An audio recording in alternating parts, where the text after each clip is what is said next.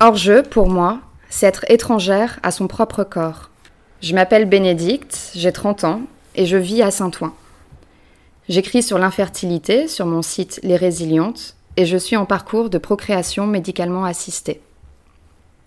En janvier 2018, lorsque notre fils a eu un an, nous nous sommes dit que c'était le bon moment pour un deuxième enfant. Je suis tombée enceinte de suite, comme pour notre fils. Peu de temps après cette heureuse nouvelle, je vais aux toilettes et je commence à avoir des saignements. J'en parle de suite à mon mari. On s'est dit qu'il fallait attendre un peu, peut-être que ça allait passer, ça peut arriver de, de saigner en début de grossesse. Les saignements se sont intensifiés et nous avons fait garder notre fils rapidement afin d'aller aux urgences gynécologiques de l'hôpital Foch à Suresnes. C'est l'hôpital où j'avais accouché un peu plus d'un an auparavant.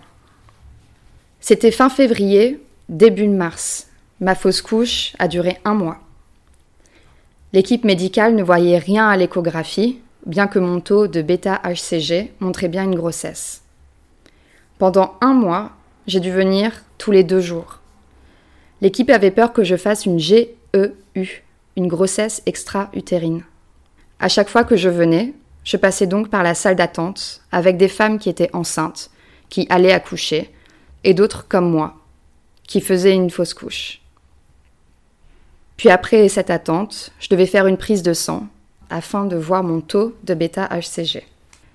Il faut savoir que j'ai une peur bleue des aiguilles. On a dû me donner un peu de protoxyde d'azote pour me calmer, car à un moment donné, je refusais absolument de donner mon bras. Je pense avoir fait le tour de l'équipe médicale entre mon accouchement et ma fausse couche.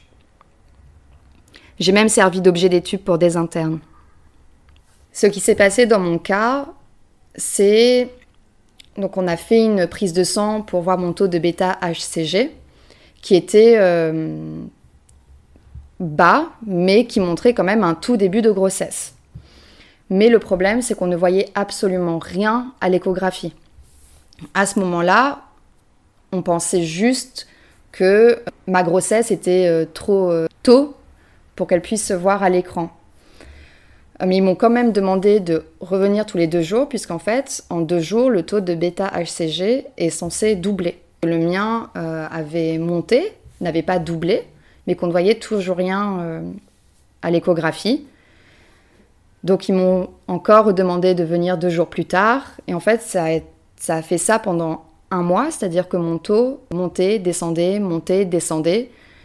Et on ne voyait toujours rien à l'échographie. Personne ne pouvait savoir comment cette histoire euh, allait finir. Personne non plus voulait terminer cette grossesse euh, médicalement, parce que, euh, étant donné que mon taux de bêta-HCG montait, descendait, c'était impossible de savoir. Donc moi-même, je suis restée dans une, dans une attente pendant plus, plus d'un mois. Et comme je le disais souvent à mon mari à cette période-là, j'étais enceinte sans être enceinte. J'espérais que, évidemment, euh, entre guillemets, euh, ça tienne, mais sans me faire euh, trop d'espoir non plus. Les saignements étaient intermittents. Je pouvais saigner beaucoup un jour, ne pas saigner pendant deux jours, puis avoir un peu de spotting plus tard. Voilà, c'était chaque jour la surprise. Ce qui s'est passé, c'est que à un moment donné, vers fin mars, L'hôpital m'a dit que mon taux de bêta-HCG était vraiment très bas euh, et que là, il valait mieux que je vienne euh, une semaine plus tard euh, parce qu'il était fort probable que, que ça sorte pendant cette semaine-là. Et en effet, tout se passe aux toilettes quand on fait une fausse couche. j'ai su, ouais, j'ai su quand ça quand c'était plus là. Notre entourage était au courant de ma fausse couche, mais je me sentais très seule, abandonnée à moi-même.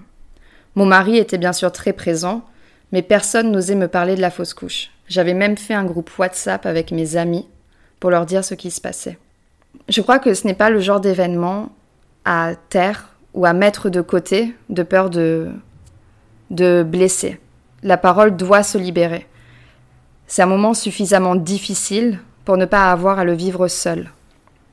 Beaucoup de gens me disaient Mais ça va, tu es jeune, ou c'est la nature, ou bien encore il n'était pas viable, une femme sur cinq passe par là. En rien ces phrases atténuent la peine d'une fausse couche. J'aurais aimé qu'on me dise raconte-moi, explique, ou j'accepte que tu n'ailles pas bien en ce moment, prends ton temps, repose-toi. On le vit toutes différemment, mais pour moi, j'ai dû faire un deuil. J'ai perdu quelque chose de vivant en moi. J'ai perdu un potentiel deuxième enfant. J'avais l'impression de me battre contre moi-même, contre une souffrance et une culpabilité immense. Face à cette culpabilité et à cette souffrance, je sentais que j'avais la pression d'aller bien. Je devais montrer que je suis forte, que lorsqu'on tombe de cheval, on remonte en selle. Avec le recul, je me dis que c'est bien aussi d'aller mal. C'est traverser une épreuve douloureuse en accueillant tous les sentiments qui nous traversent. Lorsque j'ai fait ma fausse couche, c'est aussi à cette période que beaucoup de femmes autour de moi sont tombées enceintes. C'était clairement horrible. Leur grossesse me renvoyait à mon corps, qui n'avait pas accepté cet enfant, un échec de conception. Je me disais que c'était le karma, que parce que j'avais raté, d'autres avaient réussi. Je n'arrivais pas à être heureuse pour ces femmes-là. Et c'est normal.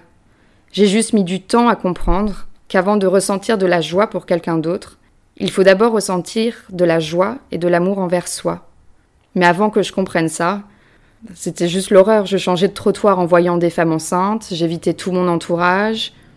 Lorsque ces enfants sont nés, je n'étais pas présente. Quand je l'ai vécu, je comprenais rien à ce qui m'arrivait. Ce qui m'a mise très en colère à ce moment-là, c'est qu'une naissance est perçue comme un événement incroyable. Et ça l'est, et c'est magnifique. Mais une perte l'est tout autant. J'étais très attristée de voir que on vit dans une société qui montre toujours ce qui est beau, ce qui est euh, ravissant, ce qui est euh, lumineux, fleur bleue, et on met toute une partie de la maternité sous prétexte que c'est moche. Faire une fausse couche, c'est moche. Perdre un enfant, c'est moche. Parlons-en. Le truc en plus, c'est que j'ai déjà un enfant. Donc en fait, les gens, après ma fausse couche, me disaient Mais ça va, Bénédicte, tu en as déjà un, tu devrais être heureuse, t'as beaucoup de chance, en plus il est merveilleux. Mais ce qu'ils ne peuvent pas comprendre, c'est que, oui, bien sûr, évidemment, je me rends compte à présent que avoir mon enfant, c'est une chance incroyable. Et que oui, c'est mon rayon de soleil et je l'aime par-dessus tout. Mais que ça n'enlève ou ne diminue en rien mon sentiment de manque ou de vide. Sous prétexte que j'ai un enfant, je devrais être moins malheureuse. Mais l'incapacité et la perte, elles, elles sont toujours là. Lorsque ma fausse couche était terminée, donc euh, début avril, nous avons évidemment continué d'essayer. Tout le monde nous disait Ça va venir, vous êtes jeune, tout va bien. Bah non, tout ne va pas bien, car si tout allait bien, on aurait dû avoir un deuxième enfant. Et tous les mois, j'espérais ne pas avoir mes règles. Tous les mois, je les avais. Je me disais Encore un mois de raté, rebelote. C'était une période où je ne me reconnaissais pas du tout pour le coup. J'avais euh, des applications de d'ovulation sur mon téléphone, euh, les calculs de cycle. Je voyais très bien quand est-ce que j'allais ovuler, quand est-ce que j'étais euh, fertile. C'est un peu ma période noire. J'étais vraiment très très très obsessionnelle, pas bien dans mon corps. J'étais ouais, j'étais j'étais perdue. Étant donné que mon entourage, que des personnes proches de moi étaient enceintes aussi, et je je voyais du coup leur euh, corps euh, changer, évoluer.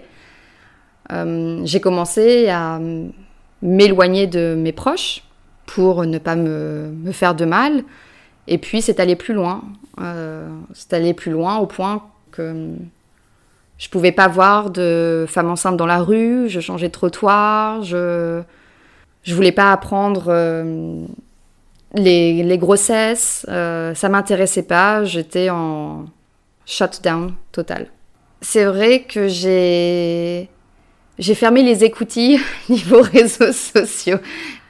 Ouais, bah parce que sur les réseaux sociaux, faut faire de belles photos, faut montrer que la vie est belle. Euh, quand on personne va prendre une photo de ce qui se passe aux toilettes pendant une fausse couche, que bon bah ça permettrait de déculpabiliser un peu, mais euh, non, moi je dès que je voyais euh, sur mon feed une nana ou une blogueuse enceinte ou annoncer une grossesse, paf, je me désabonnais de suite.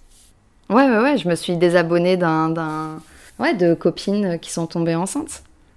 Et je me suis toujours pas réabonnée, mais parce que je trouve que je trouve que non mais parce que je trouve que ça ferait trop bizarre en fait. Je me dis les pauvres, elles vont voir genre mais pourquoi Bénédicte elle est pas abonnée à mon truc? Et c'est ça, je leur ai pas forcément dit. Bon bah dans ma euh, dans ma dépression, euh, Instagram était mon pire ennemi et toi aussi enfin. je voudrais juste ajouter qu'en août, cinq mois après ma fausse couche, j'ai commencé à aller voir une psychologue pour euh, aller mieux. Et hum, grâce à un gros, gros, gros travail sur moi, j'ai commencé à accepter d'en parler ou de dire que c'était. Je ne comprenais pas pourquoi ça ne fonctionnait pas. Et on m'a conseillé d'aller voir un gynécologue spécialisé. De septembre à décembre, il n'y avait toujours rien. Et puis, fin décembre, j'ai perdu, euh, j'ai perdu mon grand-père euh, maternel. Et ça a été pour moi enfin, vraiment un choc. Ça m'a fait vraiment un déclic en fait. J'ai eu mes règles le jour de son enterrement, après Noël. Et je me suis dit que c'était pas possible de, de continuer comme ça, que, que je devais savoir s'il y avait quelque chose. Et donc en janvier, j'ai écouté le conseil qui datait du mois de septembre. J'ai pris rendez-vous avec un expert un gynécologue spécialisé en infertilité, qui m'a donné une batterie d'examens à faire pour moi, mais aussi mon époux. Donc chacun de notre côté, nous avons fait nos examens. Donc les examens, il s'agissait surtout d'un spermogramme pour, euh, pour mon mari. Et pour moi, c'était euh, surtout des prises de sang, notamment vérifier mon taux d'AMH. Le taux d'AMH, c'est la réserve ovarienne.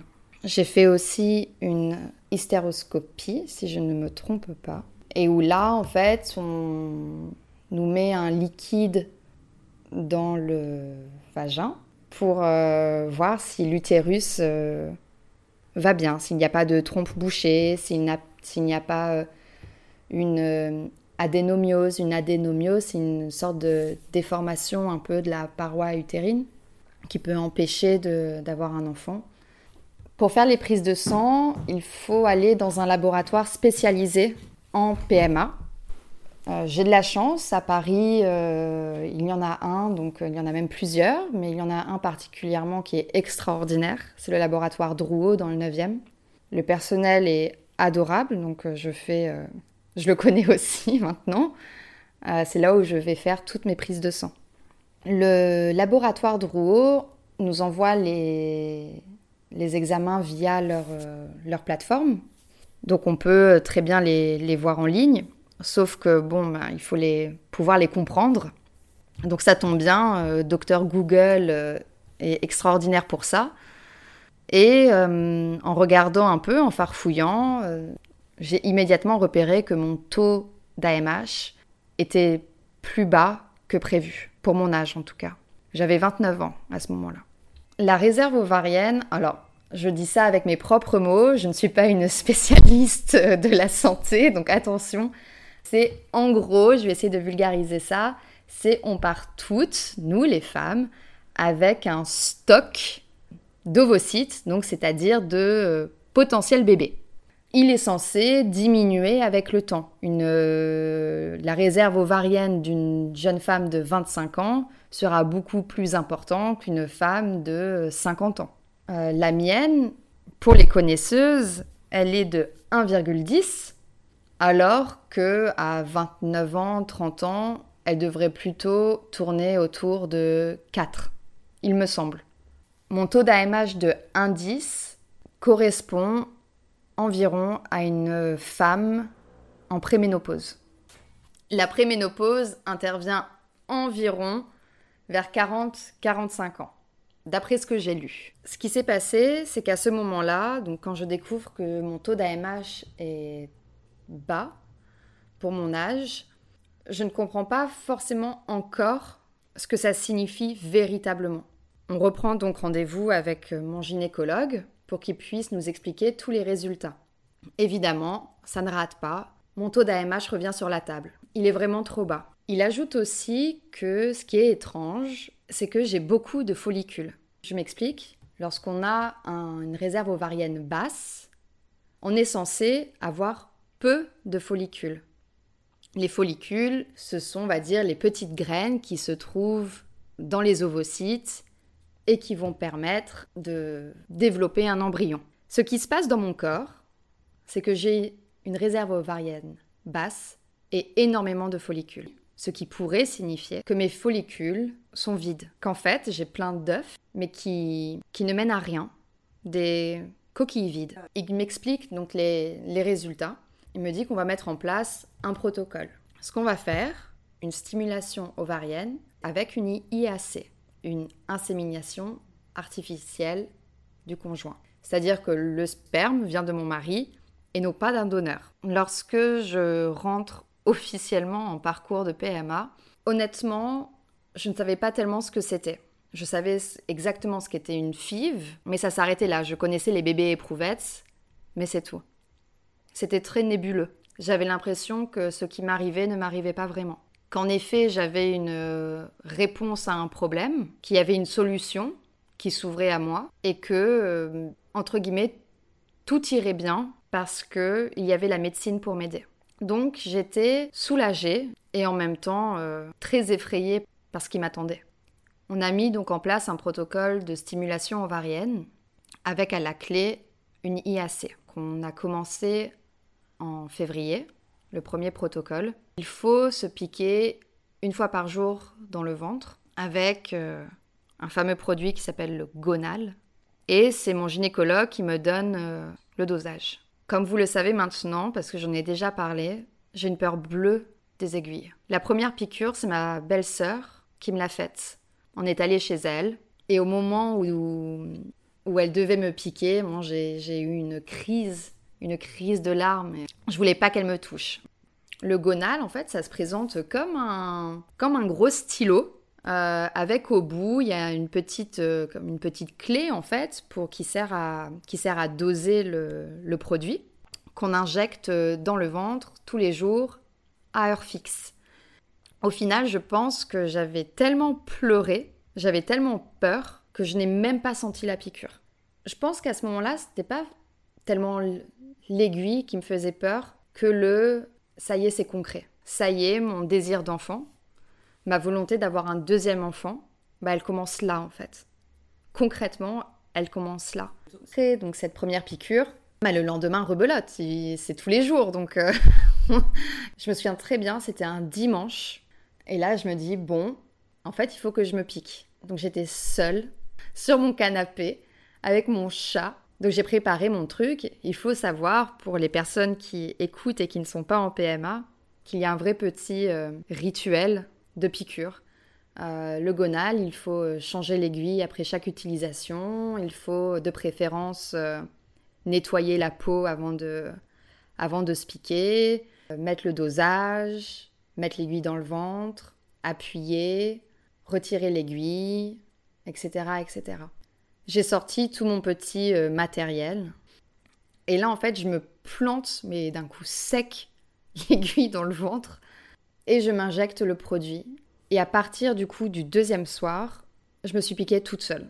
La première stimulation ovarienne s'est bien passée, dans le sens où je réagissais euh, correctement. Puis après, on a déclenché l'ovulation, donc avec un produit qui s'appelle l'ovitrel, que l'on doit s'injecter aussi dans le ventre 36 heures avant l'insémination. Le jour de l'insémination, donc mon mari doit aller au laboratoire pour que l'on puisse prendre son sperme et que je dois moi venir récupérer et ensuite je dois filer chez le gynécologue avec ma petite boîte de sperme dans le métro qu'il faut évidemment tenir droite et au chaud. Et a lieu l'insémination. Donc l'insémination, euh, position gynécologique, et en fait, euh, on nous met une sorte de cathéter euh, dans l'utérus. et on insère les spermatozoïdes. Et une fois que c'est fait, bon, bah, faut rentrer chez soi. Et puis, euh, évidemment, on va pas faire un saut en parachute. Mais voilà, c'est bien de se reposer.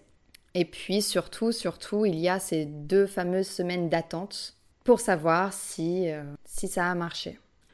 Ce qui est bizarre pendant ces deux semaines, c'est que tout s'arrête. On n'a plus de piqûres, on n'a plus de prise de sang, on n'a plus de rendez-vous avec le gynécologue, ça fait une sorte de, coupure euh, très brutale avec le protocole qu'on a mis en place. Pendant cette attente-là, donc je ne bois pas d'alcool, je ne fume pas, je fais attention à ma santé. Dans mon cas, cette première stimulation n'a pas marché. Les deux suivantes non plus. On a fait trois stimulations en février, mars et avril 2019. Je m'étais évidemment acheté euh, une batterie de tests de grossesse et hum, je sentais que je n'étais pas enceinte. Je savais. Je savais que ça n'avait pas marché. Pour les trois. Pour les trois stimulations. Pour mon entourage, je pense que tout le monde s'attendait à ce que ça fonctionne immédiatement. Malheureusement, euh, même si euh, dans les statistiques, ça devrait marcher dans notre cas, eh bien, ben, ça ne marche pas. Je décide de faire une pause au mois de mai. Je vais avoir 30 ans, je veux pas que le mois de mon anniversaire, euh, je fasse des piqûres et puis, euh, puis j'ai envie de boire du champagne. On fait donc une pause qui nous fait euh, énormément de bien. C'est le moment aussi où on commençait à écrire autour de la PMA. Cette écriture-là, elle me libère de beaucoup de choses. Elle me fait vraiment beaucoup de bien. Fin mai, évidemment, j'ai mes règles. Rebelote, il faut prendre rendez-vous avec le, mon gynécologue, faire les prises de sang pour vérifier mon taux d'hormones, etc., etc. La routine. Et puis on met en place la FIV, la fécondation in vitro. Pour ça, c'est un protocole différent. Cette fois-ci, ce n'est pas une, mais deux piqûres qu'il va falloir faire à un moment donné du cycle. Avec évidemment la piqûre d'ovitrelle pour déclencher l'ovulation. La ponction a lieu 36 heures, comme pour l'insémination, après le déclenchement de l'ovulation. Jusque-là, il n'y a rien de très différent, hormis une piqûre en plus, que pour le protocole que j'avais en stimulation ovarienne. Sauf qu'une FIV, il faut faire une ponction, une ponction ovarienne, c'est-à-dire qu'il faut faire une anesthésie générale ou locale. J'ai choisi évidemment l'anesthésie générale. Lorsque mon gynécologue me dit que je vais être suivie au Bluet, il faut que je prenne rendez-vous avec la sage-femme coordinatrice. On prend rendez-vous il faut savoir qu'en PMA, on ne fonctionne pas euh, dans le même temps que le reste du monde. Les rendez-vous sont très demandés, sont très durs à trouver. Mon gynécologue, qui est euh, un gourou, a réussi à me trouver euh, un créneau, un créneau plus tôt. Je voudrais juste faire une petite parenthèse sur l'inégalité qu'il peut y avoir en France vis-à-vis des centres de PMA et d'être suivi par un gynécologue euh, de ville. Quand il m'a dit qu'il avait pu me prendre un rendez-vous euh, plus tôt, donc j'étais euh, évidemment très contente. En même temps, je me suis dit merde, j'espère que je prends la place de personne. Je sais que pour beaucoup de femmes, il faut attendre plusieurs mois avant d'avoir un rendez-vous. J'espère, j'espère vraiment qu'il arrivera un moment où on sera toutes égales face au désir d'enfant, et à la PMA. Nous avons ce premier rendez-vous au Bluet avec la sage-femme coordinatrice qui en fait nous explique comment se déroule une FIV. C'est euh, juste ça en fait. Ce sont euh, des papiers euh, qu'elle nous transmet, elle nous explique comment ça va se passer, les rendez-vous qu'il faut prendre, parce qu'il faut prendre rendez-vous donc non seulement avec elle, avec l'anesthésiste pour la ponction, mais aussi avec le laboratoire Drouot, avec le biologiste qui va euh, s'occuper de, euh, de nos futurs possibles embryons. J'ai très rapidement pris ces rendez-vous et on a eu ces trois rendez-vous euh, dans le mois de juin pendant le protocole de FIV. On nous parle aussi de congélation d'embryons, on nous parle des différentes FIV possibles. Donc la biologiste nous explique les différentes FIV possibles, ICSI, IMSI, euh, voilà, tous les protocoles euh, possibles. Notre gynécologue décide que nous allons faire une FIV ICSI. Ça signifie que son sperme va être analysé et comprendra juste les meilleurs spermatozoïdes possibles. Ça renforce les chances que ça fonctionne.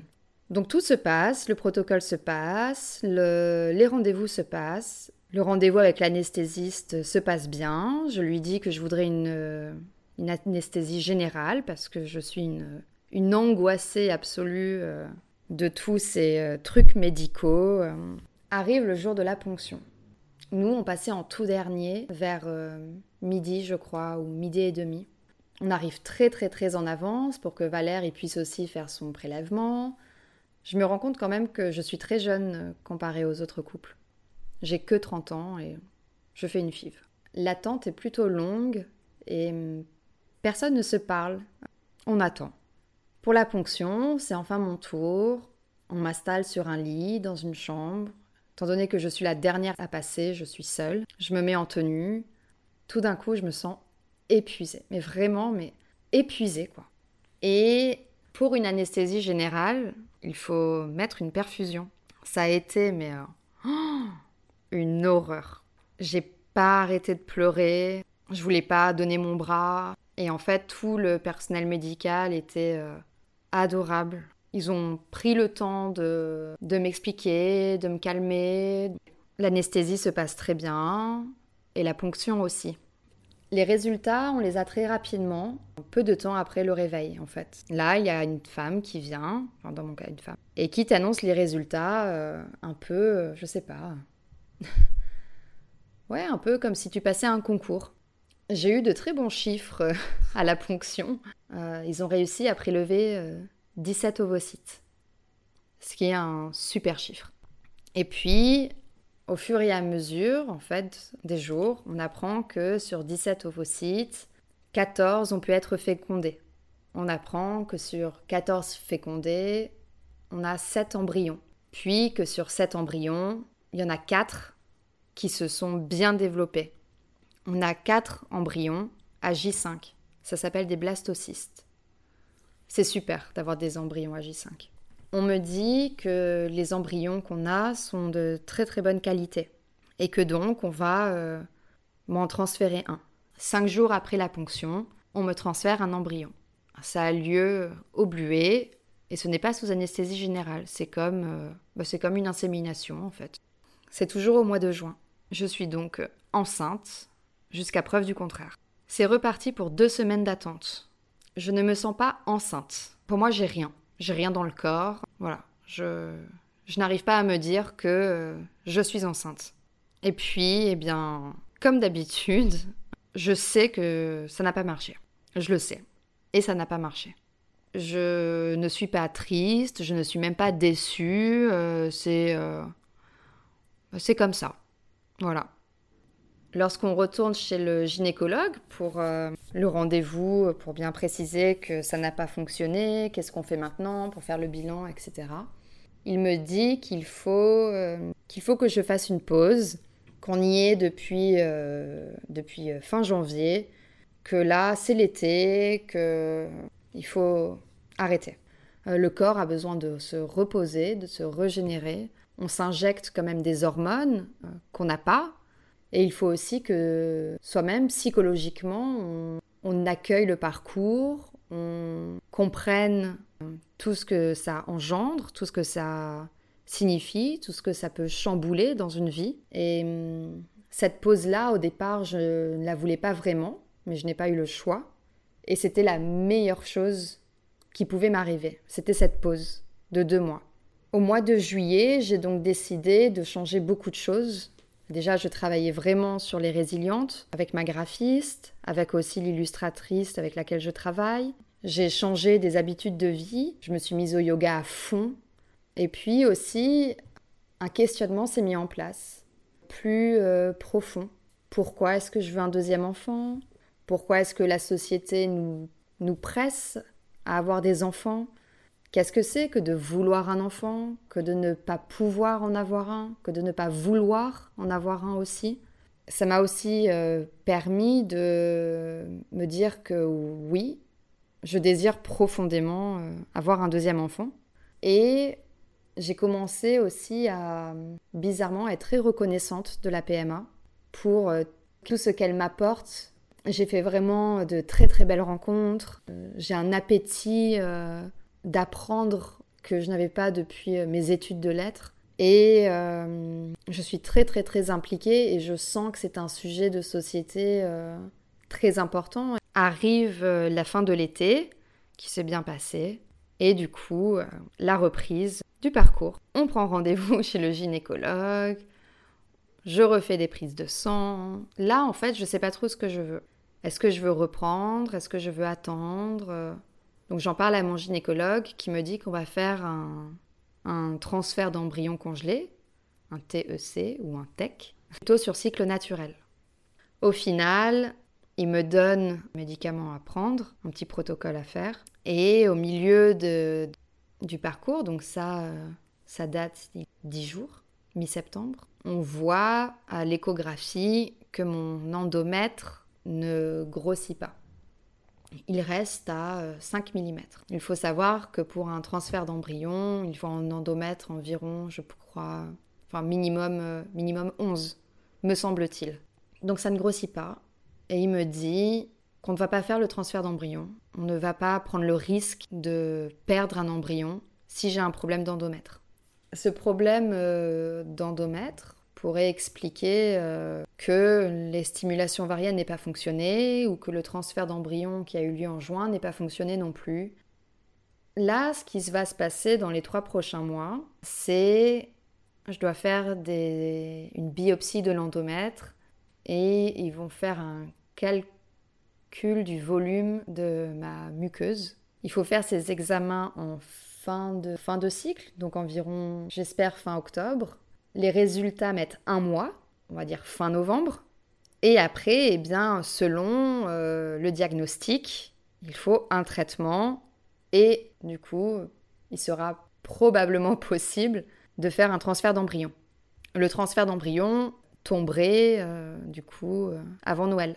Une fois de plus, si tout va bien, si, les centres de, si le centre de PMA ne ferme pas parce que c'est Noël, et voilà, c'est, je suis dans le, dans le flou des prochains mois. Je sais pas du tout comment ça va se passer. Euh, je sais pas. Et euh, ce qui a été très dur quand il m'a dit qu'on n'allait pas faire le transfert d'embryon, ce n'est pas tellement le. Je ne suis plus à, à six mois près. Enfin, c'est pas ça maintenant. C'est euh, c'est le fait de d'être hors parcours. Je suis en PMA mais sur ce chemin-là, je prends un chemin de traverse pour voir comment fonctionne mon endomètre. Et c'est plus ça qui a été dur à accepter. Ok, je suis en PMA, j'ai accueilli ça, je comprends, ça va, je le vis bien. Euh. Je m'attendais pas du tout à ce que ça aille jusque-là. Mais alors vraiment pas. Je mets toutes les chances de notre côté pour que un transfert ou une FIV ou euh, la PMA euh, fonctionne dans ce sens-là, j'y crois. Après, on commence à regarder aussi pour l'adoption et je commence aussi à comprendre que si je n'ai pas de deuxième enfant, ma vie sera quand même euh, belle et joyeuse. Je dis ça peut-être parce que j'en ai déjà un. Je ne prédis pas d'avoir un enfant euh, l'année prochaine. J'en rêve, mais euh, Malheureusement, je sais aussi que, que le chemin est long et semé d'embûches. Euh, évidemment que j'aurais aimé que le deuxième vienne euh, de suite, mais je trouve que malgré la souffrance et la douleur de ce parcours, je trouve ça aussi euh, vraiment très, très beau. je me pose des questions que je me serais jamais, jamais posées si, si le deuxième était venu très rapidement. Et euh, alors, c'est mon petit côté euh, littéraire, mais euh, j'aime énormément Homer. Et je trouve que le parcours de PMA ressemble un peu aux péripéties d'Ulysse. Il arrive par finir à Ithaque, et hum, je suis convaincue que nous aussi, on arrivera là où on doit être. C'est, j'espère, un bien-être et un accord avec euh, un équilibre avec soi-même, que ça marche ou que ça ne marche pas, qu'on décide d'arrêter ce parcours, que on le fasse pendant dix ans. Le plus important, c'est d'être en paix et en harmonie avec soi-même. De mon côté, le parcours PMA n'est pas euh, fini. Euh, d'autres choses se mettent en place et j'espère qu'à un moment l'année prochaine, je pourrai vous raconter où j'en suis, où ça en est, qu'est-ce que ça a changé, puisque c'est un parcours qui, euh, s'il ne définit pas euh, qui je suis, il, euh, il a chamboulé toute ma vie et, et tant mieux, en fait.